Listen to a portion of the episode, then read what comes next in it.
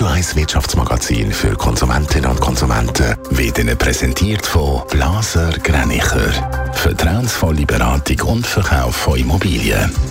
blasergreinicher.ch Dave Burkhardt. Übernahme von der Quickmail-Gruppe durch die Post ist platzt. Die Wettbewerbskommission WECO leitet das Veto ein.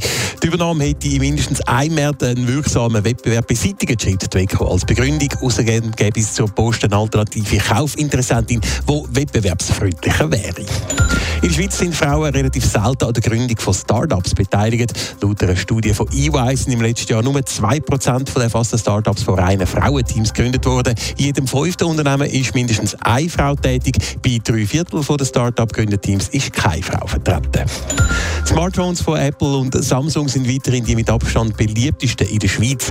Darauf lassen neue Zahlen vom Internethändler Galaxus schliessen. Apple und Samsung machen dort zwei Drittel der Smartphone-Verkäufe aus. Mit 36 Prozent hat Apple außerdem Samsung die Spitzenposition nach zwei Jahren wieder abgejagt. Wettbewerbskommission WECO verbietet die Postübernahme von der Quickmail-Gruppe. Grund ist, dass durch die Übernahme in mindestens einem März der faire Wettbewerb gefördert wäre, Dave Burkhardt. Wie Post verteilt auch Quickmail-Gruppe schweizweit Brief, unadressierte Sendungen wie zum Beispiel Werbeflyer, Zeitungen und Zeitschriften oder auch Päckchen.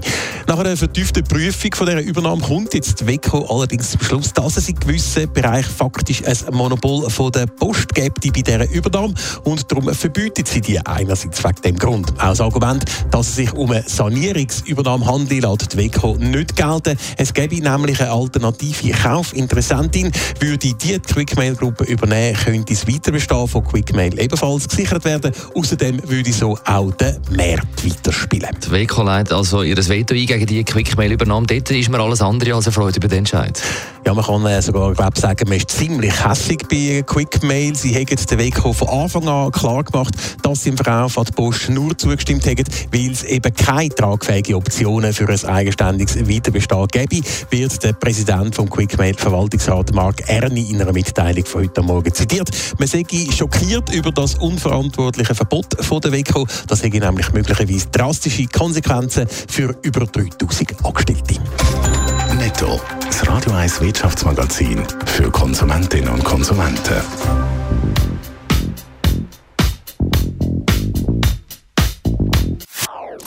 Das ist ein Radio 1 Podcast. Mehr Informationen auf radio1.ch.